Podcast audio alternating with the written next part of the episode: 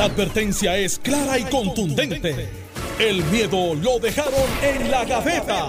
Le, estás dando play al podcast de Sin, miedo, de Noti1630. Buenos días, Puerto Rico. Esto es Sin Miedo en Noti 630. Soy Alex Delgado y estamos comenzando esta hora porque los muchachos, tanto Alejandro como Carmelo, fueron detenidos en un bloqueo de la policía de Puerto Rico que querían ver si tenían mascarilla o no. Bueno, Pero ya están aquí. Yo Ah, le dije, yo ando con Carmelo.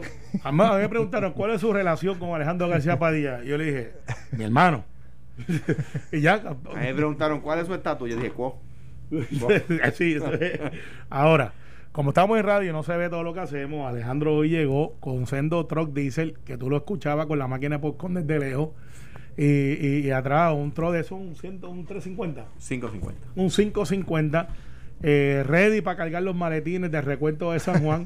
Que siguen apareciendo. que apareciendo. Y los yo ando por ahí buscando maletines. Y, aparecen, aparecen. Y, en esa guagua caben en ese truck. Oh, caben todos. Que caben Todos todos los que puedan meter, para los de Edwin Mundo, los de Victoria Ciudadana, los del Partido Popular. Me dicen que Duimundo ya está, ya pidió los permisos en OPE por una tienda de maletines porque tiene un montón. Sí, ¿no? Y la cosa que los va a vender todo. Es broma, es broma, Edwin, es broma. Es bromeando, Es pero, broma. pero eh, el Manuel Natal se asoma a su décima cuarta derrota en una misma elección.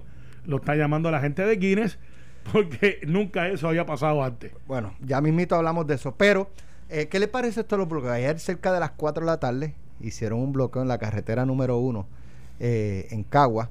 eh, y muchos se acordaron de las señoras madres de Bueno, eh, maldiciendo eh, el tapón a las 4 de la tarde Pa- ¿cuál era para ver si tenían mascarilla.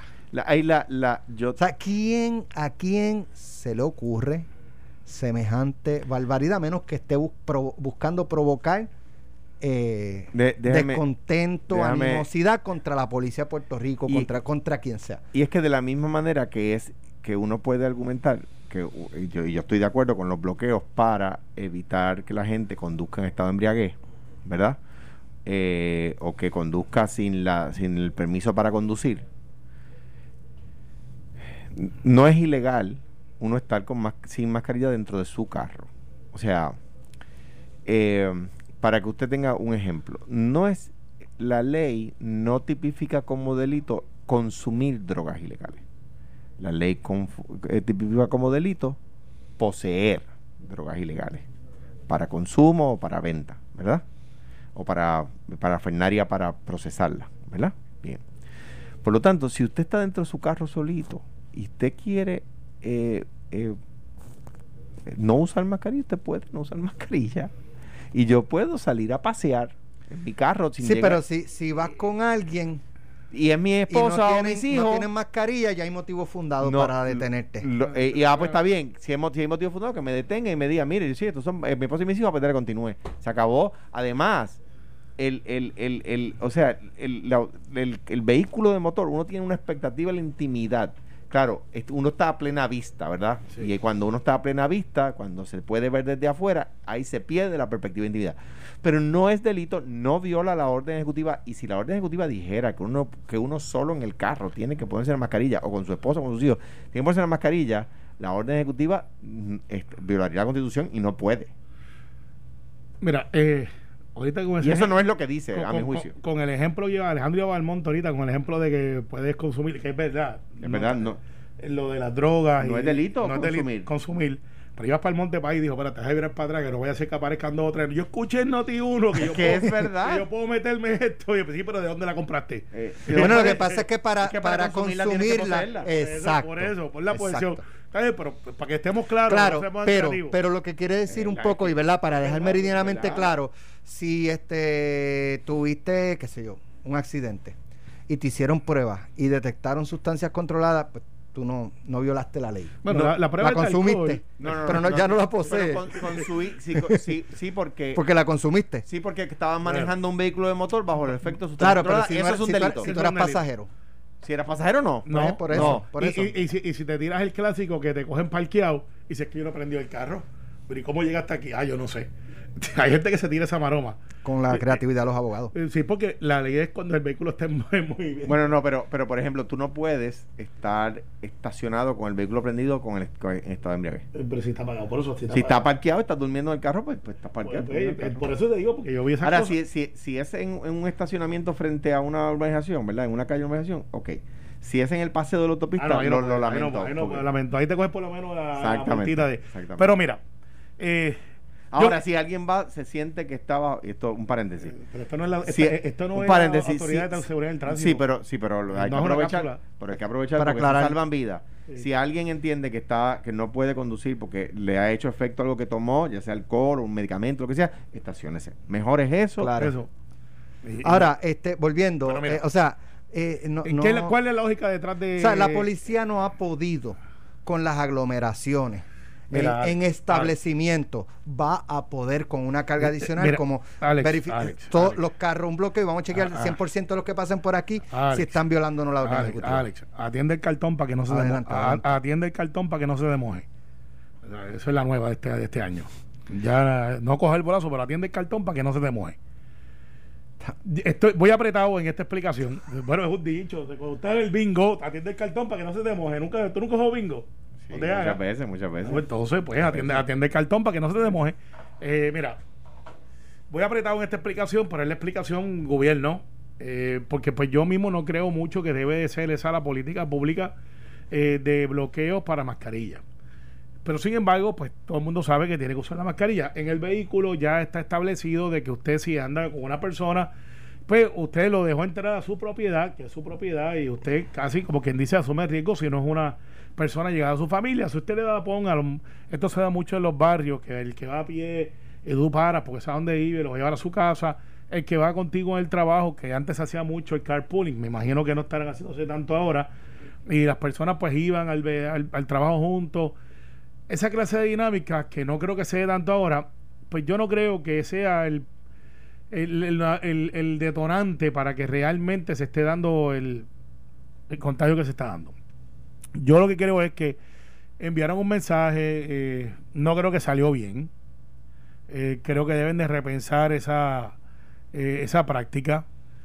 Pero lo que están tratando de hacer ciertamente es llevar un mensaje contundente de que tenemos que usar la mascarilla y eso pues fue lo que pasó ayer. Este, alguien dijo pues vamos a empezar a hacer un statement o hacer un realmente para que sepa que estamos en serio, que vamos a estar velando a la gente que no tenga la mascarilla pues está bueno. Yo creo que no lo sumaron, no lo restaron bien y no, y no tuvieron al final una ecuación donde tú pudieras decir que es positivo versus el negativo. La opinión pública no duró 40 minutos que ya estaba en contra de una política pública. Con razón. Eh, Bueno, sí, sí, y más si tú estabas en el tapón, te lo garantizo.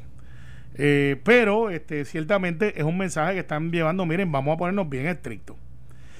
Si esa es la mejor este, forma de hacerlo, ah, bueno, yo creo que, que no. Que si podemos utilizar mejor los recursos y en vez de estar diciendo que en la mascarilla es bloqueo contra personas que están en bebidas embriagantes, pues eso lo hemos hecho antes. Eh, si estamos verificando los malbetes, que para esta época, en diciembre, por lo general, o sea, tú tienes malbetes que se vencen todos los meses, pero los del 2021, este, por lo general en diciembre, tú como que haces una resaca. Y estás viendo aquellos que se quedaron, y recuerdan que estuvimos como cuatro o cinco meses que no se podían sacar malvete, y debe de haber un montón de gente sin malvete por ahí. Déjame verificar Eh, yo. eh, sí, chao, checate el tuyo. Por lo menos yo sé que el de Alejandro lo chequeé porque ese troca hace ruido desde hace de 100 metros antes de llegar a la noticia. De ese del ruido de diésel. Y, y al final del día, Alex, pues no sé. No sé, no, no, yo lo repensaría. Pero me están escribiendo abogados. Ah, mira. Me Ajá. dice, me dice un abogado conocido que el helicóptero apareció, el de Yulín. Sí, pero está- sin motor. No, está en la bóveda de la Comitación Estatal de Elecciones. Vamos a otro tema. Bueno, en la mañana de hoy el eh, gobernador electo Pedro Pierluisi estuvo en entrevista con Normando eh, Valentín eh, y desde que comenzaron los nombramientos, de hecho es la primera entrevista que, que hace Pedro Pierluisi y, y un- hubo una pregunta muy importante y que tiene que ver con este tema que hizo Normando y es que el pasado fin de semana trascendió de una eh, actividad que hubo en un restaurante recién abierto en el distrito de convenciones y que eh, alcohol.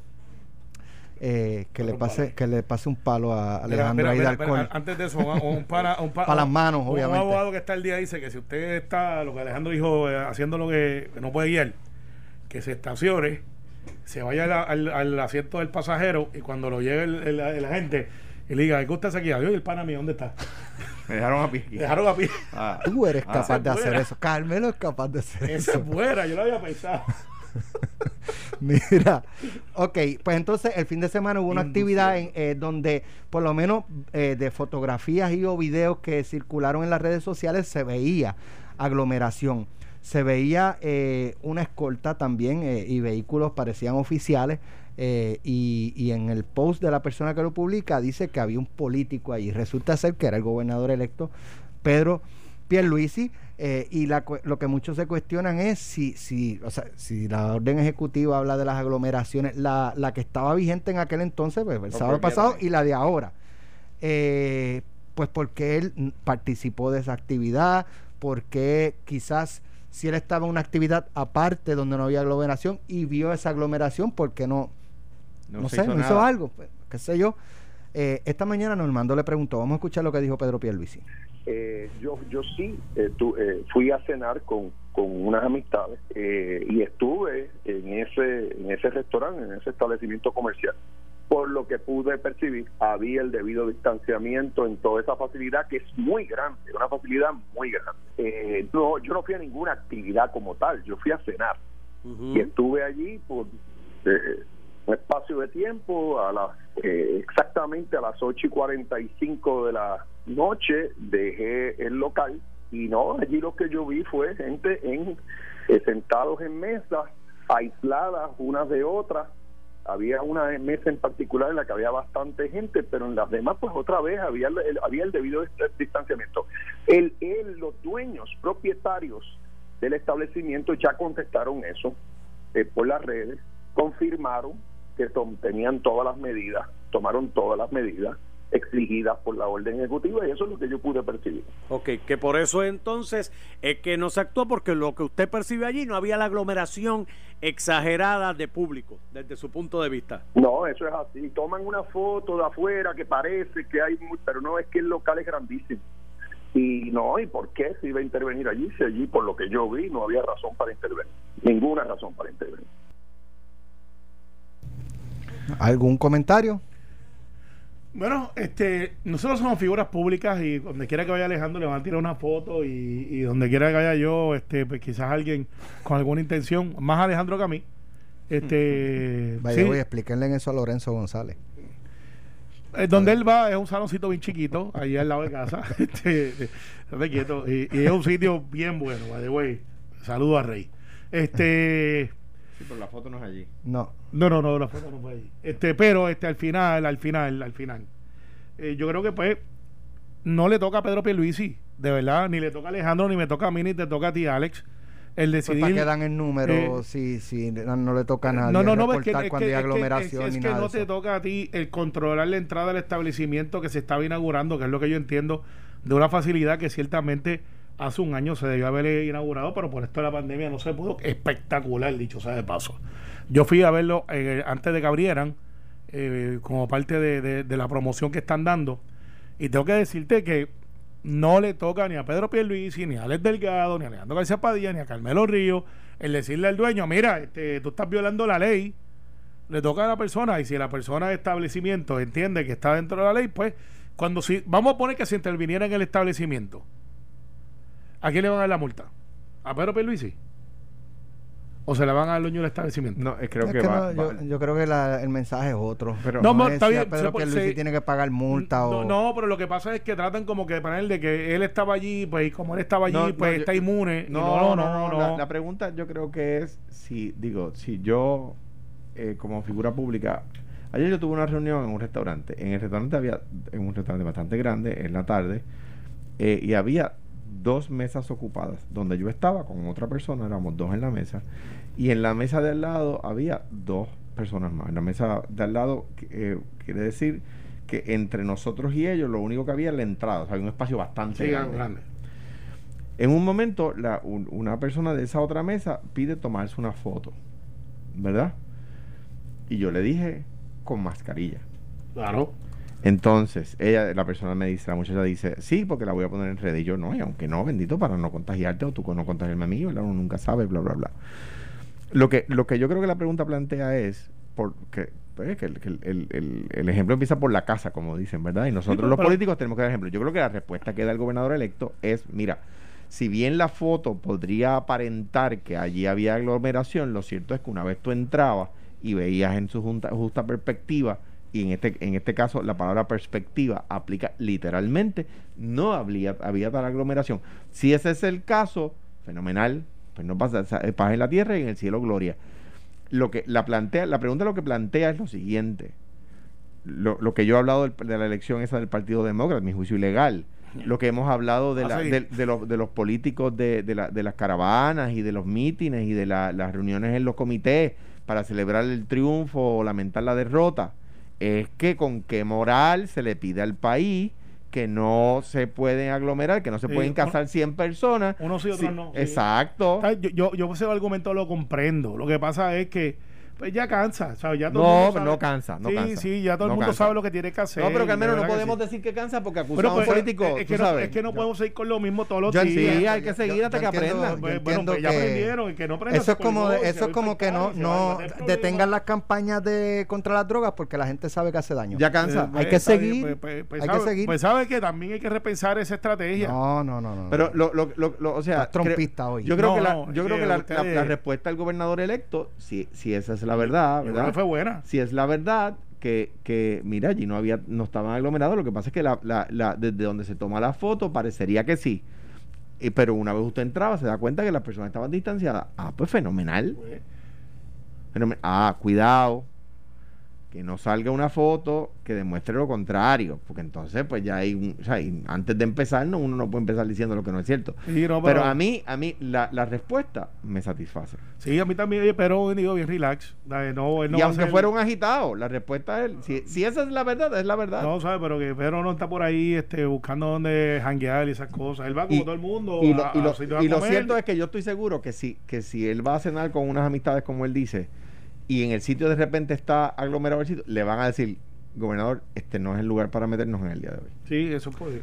Eh, cuando regresemos, eh, vamos a hablar de dos temas. Vamos a volver con el tema de eh, aluminio que tenemos un invitado. Y vamos a hablar también de la- los- las designaciones de ayer de el, eh, Pedro Pierluisi precisamente eh, y sus expresiones en el sentido de que se acabó la era de, de que un funcionario ocupe dos, tres cargos eh, con una mega compensación. Que si a ti te eligen bueno. para ser secretario de asuntos sin importancia, tú vas a dirigir asuntos sin importancia. No va a ser asuntos sin importancia, menos importantes me y- parece y, tres idea. distintas. Vamos a la pausa y regresamos en breve. Estás escuchando el podcast de Sin, miedo, de Noti1630. Bueno, ya estamos de regreso aquí en, en Sin Miedo en Noti 1630. Eh, eh, designaciones obras públicas, una mujer ingeniero, eh, se queda la de autoridad de carretera, Rosana am, Aguilar. Sí, Eh, Eileen- que- Eileen Vázquez Vega, me parece que es el nombre de la de la Sí. de DITOP. así es. Eh, Juan Carlos Blanco en, en OGP, que fue gerencia de gobernación, de la gobernación este, con Fortuño. bajo Luis Fortuño. Sí, este y bueno, los otros días había trascendido el de vivienda, Eh, William Rodríguez. William que- Rodríguez que estaba Rodríguez. ahí ya, lo que hizo fue Estaba en vivienda pública. Sí, ascendió. Y la- eh, quiero comentarios de eso y sobre las expresiones de Pierluisi de que se acabaron los supersecretarios, eh, esta eh, modalidad eh, de coger una persona y darle tres puestos y darle un mega sueldo. Eh, si tú si te cogí para secretario de justicia, tú vas a ser secretario de justicia y punto. Dedícate a ser secretario de justicia. Mira, por ejemplo, no secretario de justicia slash familia slash Por ejemplo, vivienda. se, se ve en los números de la manufactura que fue un error nombrar secretario de Desarrollo Económico y no director de Fomento Industrial. Eh, de- eh, promover el fomento, o sea, fomentar la industria es un trabajo de por sí espectacularmente grande cuando se trata del 50% del Producto Interno Bruto del país.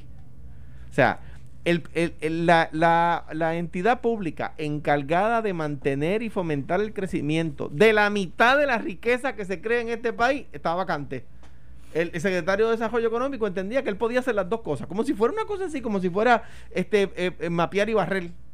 No, no, no. Él entendía que él podía ser el secretario de Desarrollo Económico y fomentar el desarrollo de la manufactura en Puerto Rico, que es la mitad del proyecto de fue un error. Y no es la primera vez que se comete ese error en la historia. Entonces, tú, eh, pasa lo, lo mismo en otras entidades.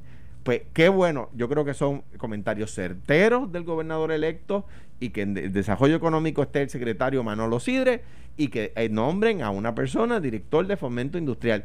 Pasó en otras épocas que el, el de, el de desarrollo económico también era el de turismo, no turismo es un trabajo de por sí, es el 7% del Producto Interno Bruto. O sea, eso tiene su, tiene, tiene su tarea a tiempo completo. ¿Ves? Y, y, y, y no, no, no se ahorra cuando se consolidan, se pierde dinero cuando se consolidan esas dos posiciones. Yo creo que son palabras certeras. Me parece que nadie ha dicho nada malo de ninguno de los nombramientos propuestos. Algunos los conozco. La primera mujer secretaria de Transportación de las Públicas, qué bueno. Eh, tengo el honor de haber nombrado la primera mujer directora de carreteras, eh, a Carmen Villar, eh, eh, y eso siempre es bueno. Eh, eh, y además de que, de que no por solo el hecho de ser mujer, pero además de porque tiene, tiene sus méritos para el puesto y obviamente que lo, que lo haga muy bien. Mira, eh, yo he cometido el error de confirmar personas a, a los supersecretarios. Y lo admito ahora porque la experiencia te trae eso, la capacidad de tú. Y el eh, aprendizaje es cambio. Claro, de- y, pues digo, y he confirmado gente para uno o dos posiciones en el Senado, porque en el Senado nosotros tenemos el Consejo de Consentimiento. Y uno lo hace pensando que esta persona pues tiene la capacidad, y viendo lo, lo complejo que se ha puesto el gobierno, yo no estaría en posición de nombrar un supersecretario ahora. O sea, de, de confirmar. Eh, que yo no los nombro, nosotros confirmamos en el Senado. Porque lo que dice Alejandro es correcto. Mira, cuando los meten en dos o tres juntas, por ejemplo, el de salud, que en este caso va a ser Carlos Mellado, de por sí, además de su silla, que es una silla que tiene 10.000 cabezas, Demasiado. pertenece a varias juntas. Eh, si la junta del fondo, que si lo otro, entonces las juntas se reúnen. El mismo la voy. Y- sí, Junta de acueducto, junta, Junta de, de acá. eléctrica, Es- junta y de eso aquí, es- junta Empiezan a faltar a las reuniones de junta. Exacto, porque no tiene, no das para más. No das das pa' abasto, mira, no, no porque no quieran, no porque sean unos vagos, es No, que no es dan pueden, abasto. No pueden. Entonces, eh, antes teníamos esa modalidad, que fue una modalidad, modalidad de los últimos cuatro años, ocho años, aunque hubo otros gobernadores que lo hicieron. Y eso tenía un propósito en algún momento, sobre todo al final. Al final de tu cuatrenio, si por ejemplo tú no vas a la reelección o, o- la cosa está en la reclutación de que tú tienes que tener el gabinete tuyo de gente de confianza que estén pro, pues por lo general tú tiendes a traer tus mejores jugadores le dices, eh, mano, necesito que me ayudes en esto, cógete esto y cógete la otra. Porque a veces no aparece nadie más para que coja ese puesto y tú necesitas que ese puesto corra. Pero eso es un remedio, no debe ser la solución. Eh, yo creo que Pierluisi está haciendo bien. Eh, creo que muchos de los nombramientos, eh, pues no he escuchado uno, quizás la agricultura, un poco de controversia, porque el sector agrícola nunca está a favor totalmente de todo. Tienes diferentes grupos con diferentes intereses y qué bien porque se velan uno al otro. No es que, y es así. Y, y, la- y las industrias funcionan de esa manera. Pasó con el café, con la guerra del café de, de unos contra otros, el de aquí con el tal de allá, todas esas cosas. Y va a pasar con esto del aluminio. Que tú sabes que. Pero, pues, eh, pero, por ejemplo, en cuanto a los sectores, ¿verdad? Pues mira, hay cuando uno lo nomina, a mí me nominaron a DACO, ¿verdad? Eh, cuando uno lo nominan, uno tiene que contestar las preguntas, ¿ves? No- no- uno no puede pensar que cuando a uno lo nominan a ser secretario de gabinete, uno tiene delante de uno una alfombra roja que llega hasta el momento de la confirmación y mucho menos hasta el final del cuatrenio. No. Yo se lo decía a mis jefes de agencia, algunos lo escucharon, otros no. Usted tiene que saber que va a terminar el cuatrenio con cicatrices que no tenía cuando empezó. Claro. Y las cicatrices son igual que las que uno tiene en las canillas y en las rodillas, que, que y le- donde en la parte de atrás de la cabeza, que uno, que uno las cuenta con orgullo. Diandre, esto fue, uno le dice a los hijos, esto fue una vez que yo estaba trepado en un árbol y me caí, o me caí corriendo bicicleta, o no sé cuánto más, ¿verdad? Y uno las cuenta como si fueran eh, medallas de, de valentía, de valor que uno tuvo, ¿verdad? Y que se cayó, ¿verdad? Pues, igual en el trabajo, cuando uno a veces va, va a tener éxito y va a haber veces que usted hizo las cosas bien y se lo reprochen, y va a haber que hizo las cosas mal y se lo reprochen. O sea, que, que los secretarios de gabinete tienen que saber que lo que tienen por delante no es una, una cama de rosa. Dicho eso, tienen que contestar las preguntas. Pues mire, si surge una controversia porque usted lo nombraron secretario de tal cosa y un sector de esa industria tiene tal preocupación, que se conteste. De acuerdo.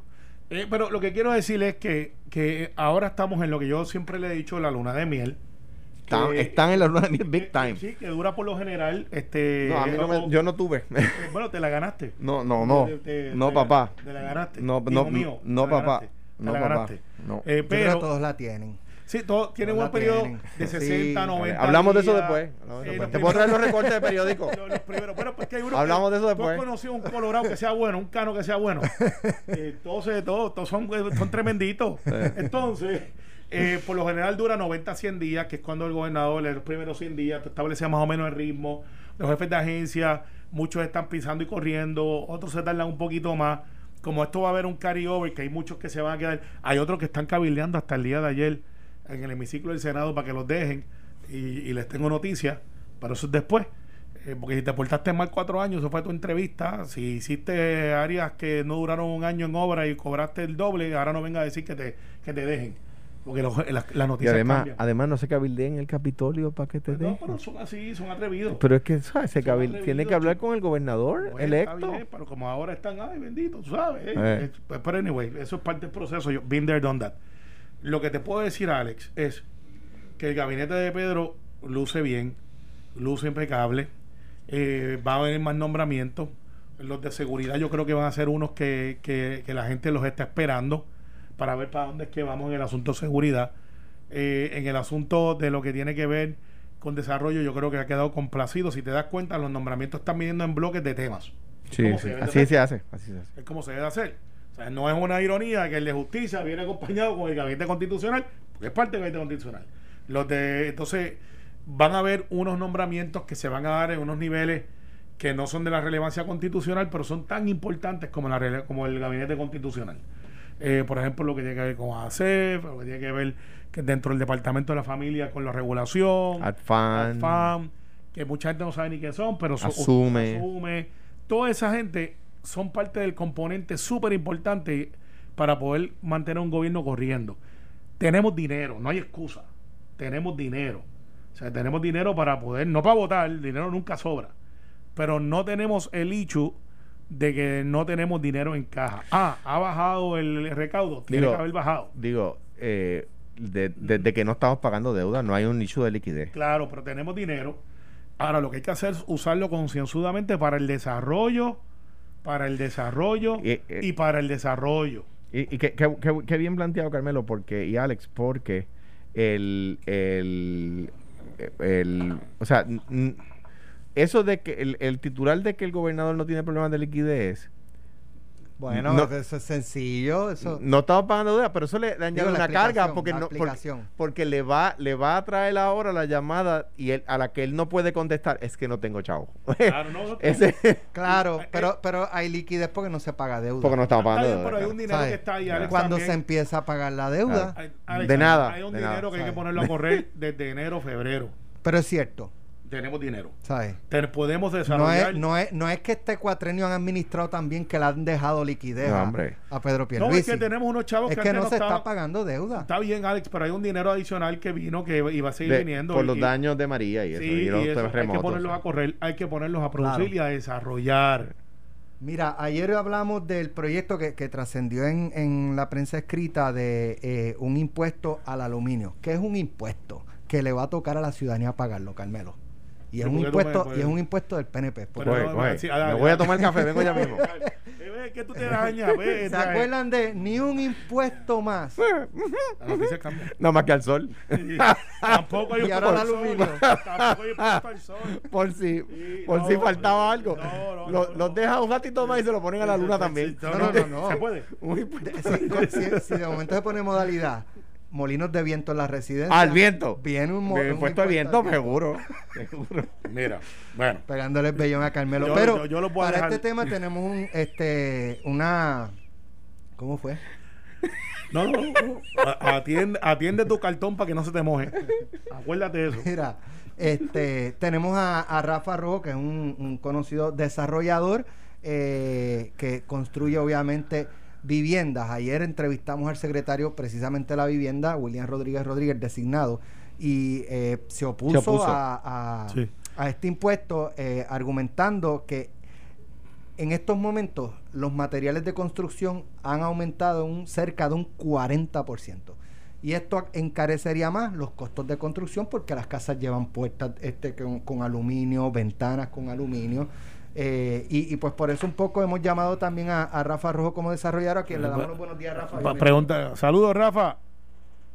Saludos a todos, eh, Alex, eh, muchas felicidades. Para, para, poder, para poderte confirmar como perito, ¿de dónde tú, ¿cuál fue tu high school? ¿De dónde tú te graduaste? ¿Tú quieres saber? Sí. De Marita de Guaynabo. Ah, ok, pues fallaste. Tenías que ser del American. Sí, pues un bisonte. Ah, estábamos cerquita, tirábamos piedra de un lado a otro. Por eso es que ellos tiraban piedra de arriba hacia abajo, al American. Bueno, entonces aquí le decimos a Carmelo que es un bisonte. Así es, y con orgullo. Pero tuve el American hasta séptimo grado, tengo que decir. Después de American me fui a, Marista, así es que hay algo ahí de American también. Muy bien.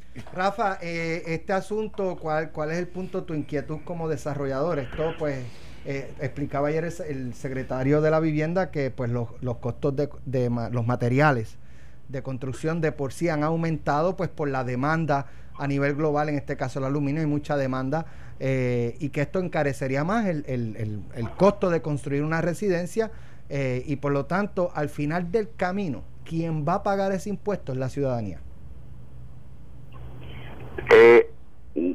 No hay duda que ese va a ser el efecto. Ya nosotros estamos enfrentando unos costos no solamente por la demanda global de materiales, pero también a nivel local se está creando una inflación eh, autoinfligida por la circunstancia. Eh, han salido pocos fondos federales, pero por los que han salido ya están generando demanda de obreros, así que la mano de obra ya se está viendo afectada. Eh, los materiales, los suplidores, la cantidad de subcontratistas que hay disponibles en la calle, técnicos, especialistas, eh, no dan abasto para eh, la cantidad de obra que hay y eso pues tiene el efecto de que aumenta los costos. Para que tengamos idea con el tema de las ventanas, a nosotros nos están costando por los cambios al código de construcción con los cuales no estábamos de acuerdo, pero luego de María se hicieron unos cambios que se pusieron mucho más restrictivos en el tipo de ventana eh, a pesar de que no habíamos tenido problemas en los huracanes eh, María e Irma con las ventanas que estábamos instalando, ahora estamos poniendo unas ventanas que son muy superiores. A nosotros se nos duplicaron los costos de las ventanas. Eh, y entonces ahora imagínate si encima de eso este impuesto lo que va a hacer es que a los ventaneros locales le va a quitar la habilidad de poderle comprar al mejor postor en el mundo entero, porque vas a tener que pagar un peaje en la entrada y eso pues te fuerza a tener que comprarle a una sola compañía. Eh, aquí en Puerto Rico no es saludable desde el punto de vista de competitividad para Puerto Rico que se le cierren las puertas al mundo a los ventaneros a comprar el producto a quien a quien mejor precio se lo puedan dar para brindarle a nosotros los constructores que somos unos intermediarios para poderle llevar vivienda a precio accesible al consumidor que es el que paga todo al final de la cadena si es que hay mercado y si es que uno puede eh, producir pensar que esto lo va a pagar el gobierno federal no es correcto porque hay vida más allá de proyectos para damnificados. O sea, nosotros en nuestra empresa hacemos aproximadamente 200 eh, a 300 casas de vivienda de interés social todos los años a personas que son de clase media o media baja, que tienen que pagarse su vivienda trabajando. Eh, y esa gente lo que hace es que o le aumentas el costo si lo pueden pagar y si no lo pueden pagar le quitaste la oportunidad de una vivienda digna. Ese es el problema que tiene este proyecto y si hay méritos que no estemos viendo, pues vamos a analizarlo, pero entonces no puede ser a la trágala corriendo al final sin de, vista pública de, un cambio de gobierno. sin vista pública en una sesión extraordinaria donde no hay oportunidad alguna de ver los pros y los contras en su en su fondo. Saludos Rafa, un abrazo, es Alejandro.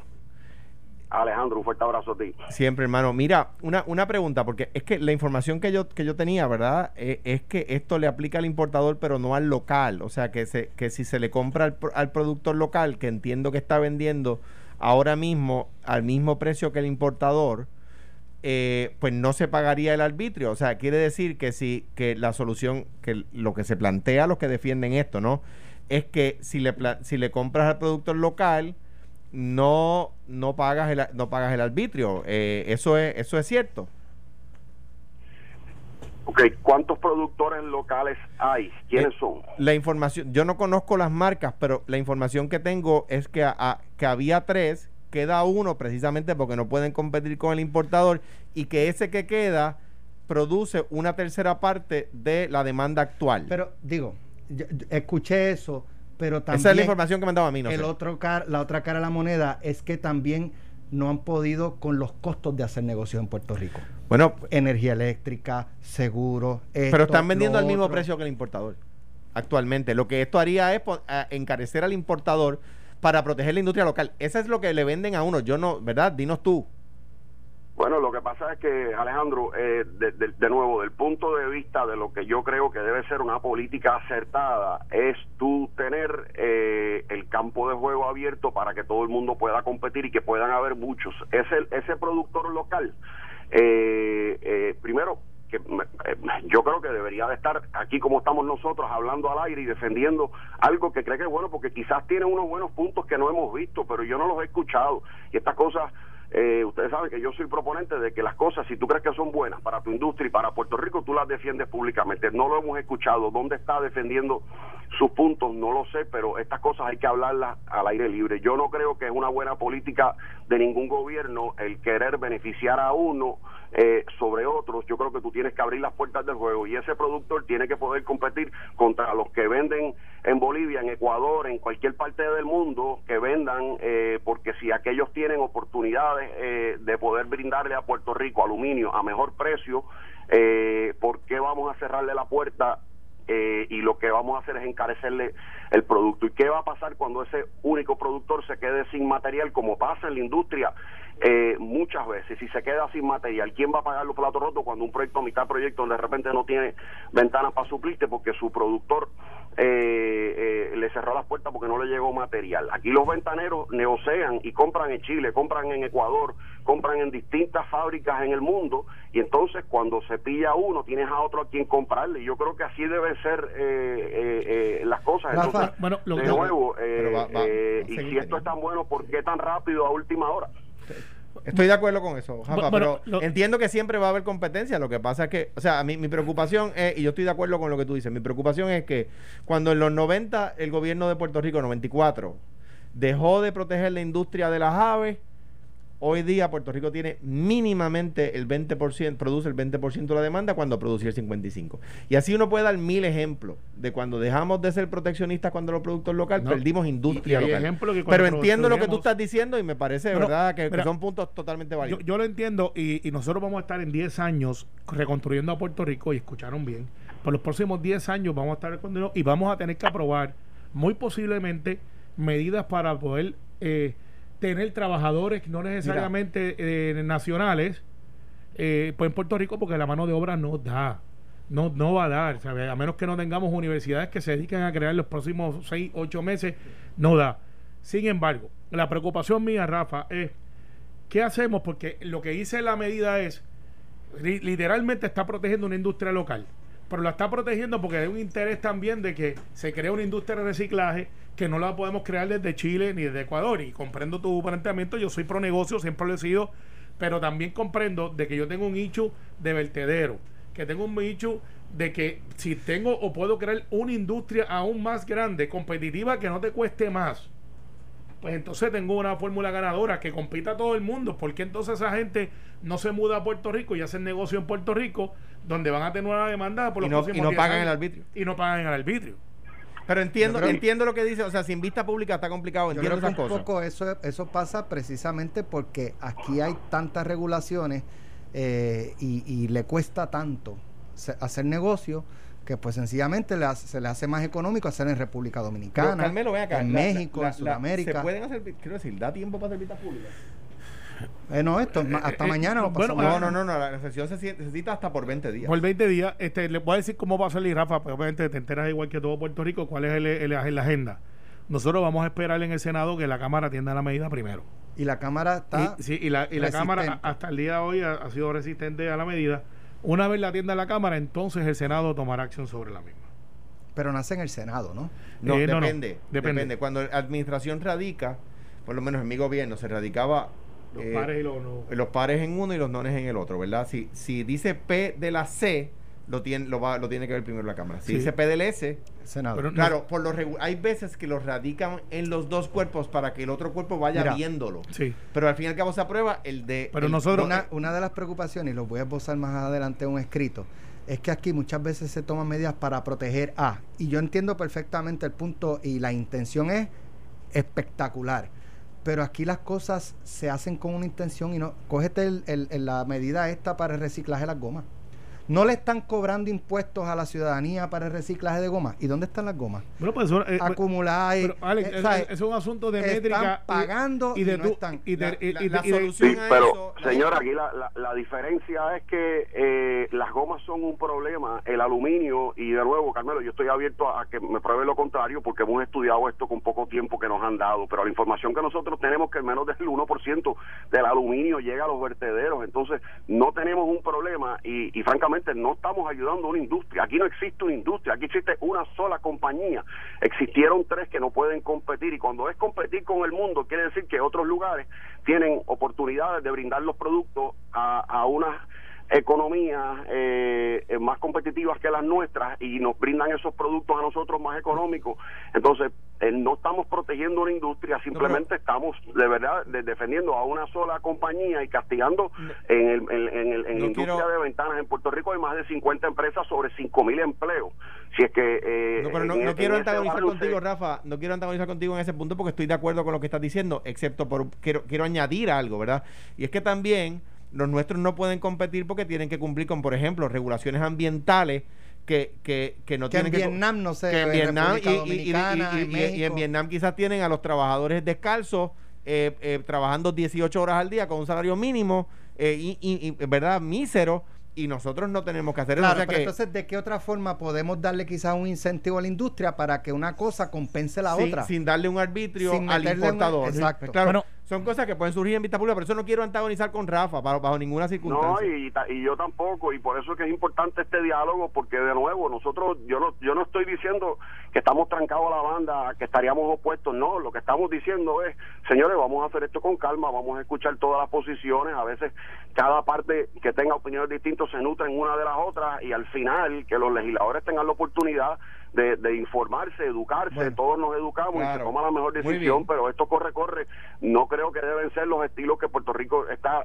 desesperado por pasar la página a poder hacer las cosas con, con ponderación, pero cuando hay un proyecto a última hora que sale y beneficia a una sola compañía, uno tiene que cuestionarse eh, y yo creo que es saludable eh, esta discusión y, y me parece excelente el diálogo que estamos teniendo entre entre todos Bueno. aquí que, que nos conocemos hace muchos años y, y, y no- y no- y nos estimamos de, de- de- de lado y lado, aunque podamos diferir en, en posiciones y eso es saludable para que este proyecto, si tiene mérito, que se pueda ver con calma. Gracias, Rafa. Un abrazo. A ustedes, un fuerte abrazo. Gracias, Alejandro. Gracias, Carmen. Esto fue, el podcast de Sin, miedo, de Noti1630. Dale play a tu podcast favorito a través de Apple Podcasts, Spotify, Google Podcasts, Stitcher y notiuno.com.